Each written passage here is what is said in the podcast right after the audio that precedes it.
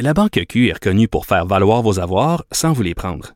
Mais quand vous pensez à votre premier compte bancaire, tu sais, dans le temps à l'école, vous faisiez vos dépôts avec vos scènes dans la petite enveloppe. Hmm, C'était bien beau. Mais avec le temps, à ce compte-là vous a coûté des milliers de dollars en frais, puis vous ne faites pas une scène d'intérêt. Avec la Banque Q, vous obtenez des intérêts élevés et aucun frais sur vos services bancaires courants. Autrement dit, ça fait pas mal plus de scènes dans votre enveloppe, ça. Banque Q. Faites valoir vos avoirs. Visitez banqueq.ca pour en savoir plus. On va tenter de comprendre comment les médecins du Québec sont devenus parmi les mieux payés du monde industrialisé avec le professeur Jean-Claude Bernatchez. Il est au bout du fil. Bonjour, Monsieur Bernatchez. Bonjour, Mme Peterson. Hey, tout de suite, en partant, là, on va s'entendre pour se dire que c'est pas l'impression qu'on a euh, que nos médecins sont les mieux payés euh, des pays industrialisés parce que euh, ces médecins-là, me semble, en tout cas, arrêtent pas de faire des sorties médiatiques pour, pour nous dire qu'ils sont pas bien payés, justement. Euh, quand on dit euh, pays industrialisé, on parle principalement, j'imagine, euh, c'est une façon de s'exprimer pour dire que les, si on réfère à la France, par exemple, le salaire des médecins est presque deux fois supérieur à celui de la France. Mhm. Il est supérieur au, au, salaire moyen des médecins d'Ontario. le rapport de D6 vient de sortir. Cela étant dit, on peut voir ça de différentes manières. Le, pour ma part, le salaire, ce que je regarde, moi, comme professeur de relations de travail, c'est le système de relations de travail dans lequel les médecins sont insérés. C'est un système qui a été euh, qu'ils ont su, comment dire, euh, exploiter, exploiter ou encore euh, alors ils ont été habiles. Les médecins, les médecins ont eu des représentants qui ont été très habiles dans le cadre d'un modèle de relations de travail qui remonte tout de même aux années 60. Là. Ils ont été habiles là-dedans, ils ont su négocier, ils ont tiré leur épingle du jeu, euh, comme euh, d'autres groupes euh, ont pu le faire à leur façon.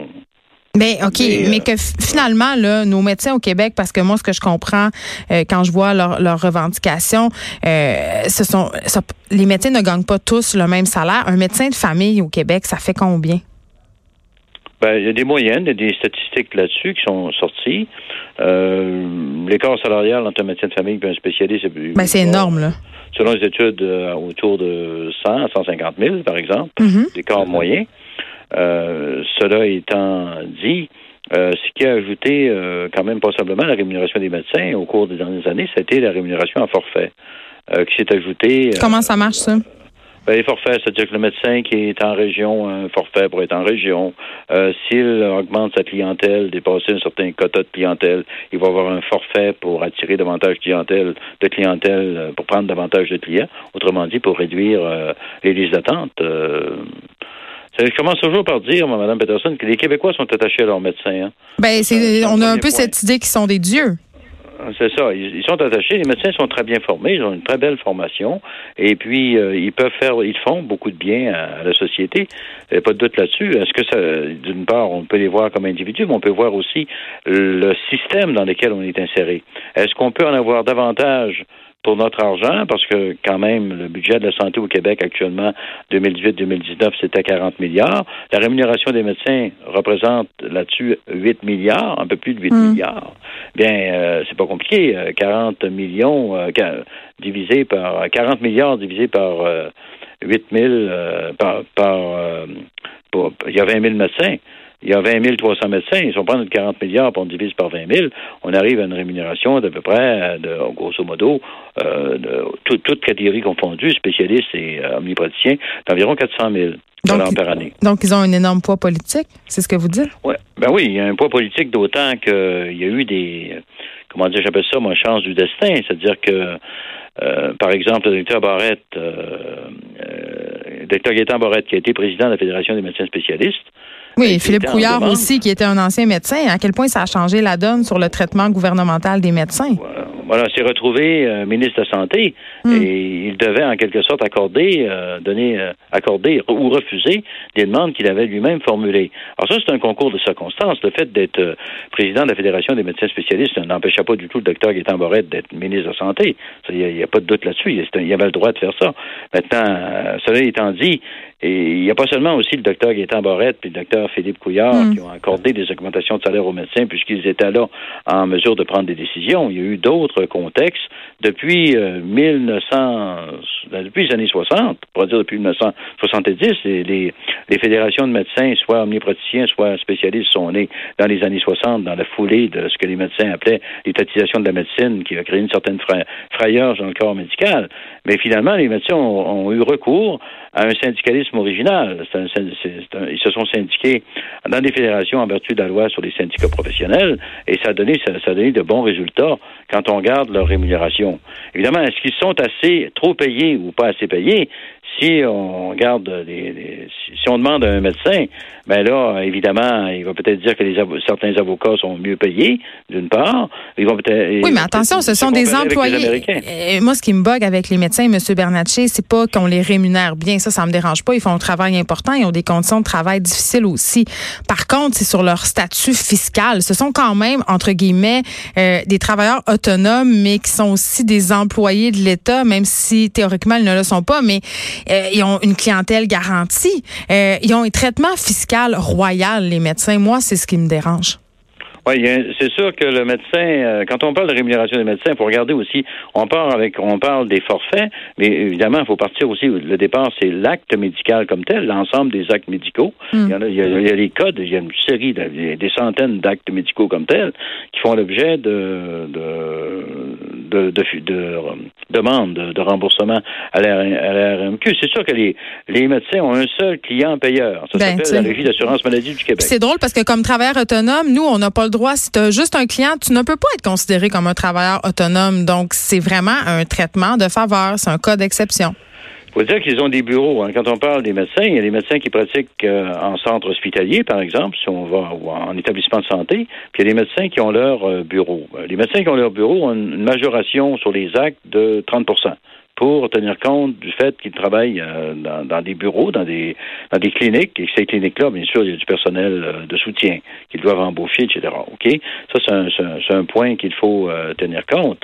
maintenant, au, ça, au niveau fiscal, il y a, il y a différentes méthodes pour s'enregistrer à des fins fiscales. C'est sûr que le médecin qui a une clinique dans laquelle il y a trois, quatre employés, des fois davantage, ça dépend du nombre de médecins dans lesquels ils sont, parce qu'il y a des grandes cliniques aussi, ben là, euh, il y a l'incorporation, puis il y a aussi l'enregistrement de l'entreprise euh, à non collectif. Et puis, dépendant si c'est l'incorporation ou l'enregistrement à non collectif, ça n'a pas les mêmes conséquences fiscales. Bien sûr, le, médecin, euh, comme n'importe quel autre, comme le comptable, va demander euh, à bon droit de pouvoir, euh, comment dire, de pouvoir bénéficier des largesses du système, de certaines de pouvoir, comment dire, présenter certaines dépenses comme mhm. étant déductibles d'impôts, comme n'importe quel autre professionnel va le faire, l'ingénieur ou le comptable, par exemple. Mais en tout cas, euh, je veux revenir en terminant sur cet attachement des Québécois envers les médecins auxquels vous avez fait allusion. Euh, pourtant, on est toujours en train de les critiquer. Là, je pense entre autres euh, à ce que récemment défrayé la manchette, formation dans le sud, le salaire des médecins spécialistes. On a une relation un peu bipolaire avec nos médecins, non? Oui, euh, c'est sûr qu'on a 20 000 médecins, 20 000, 20 300 médecins. J'ai rendu, je pense, 20 000, 20 450 récemment, là.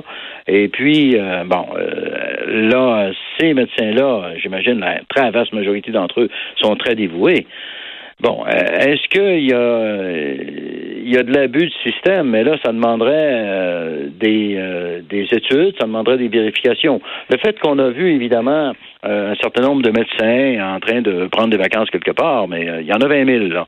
On a vu quelques dizaines peut-être. mais ce qui choque les, gens, c'est que c'est nous qui finançons cette formation-là, alors que les autres euh, corps de métier, vous avez parlé des comptables, tantôt des avocats, pour faire partie des ordres, ils doivent suivre des formations qu'ils paient eux-mêmes.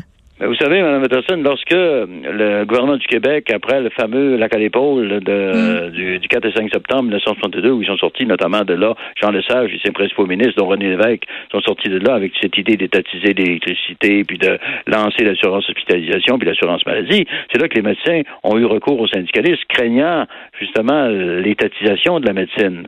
Alors là, il y avait au départ un certain refus des médecins d'embarquer là-dedans. Ils ont été contraints de le faire parce qu'on fonctionne C'est une question, ça, de, de charte sociale. On s'est donné l'assurance hospitalisation, l'assurance maladie.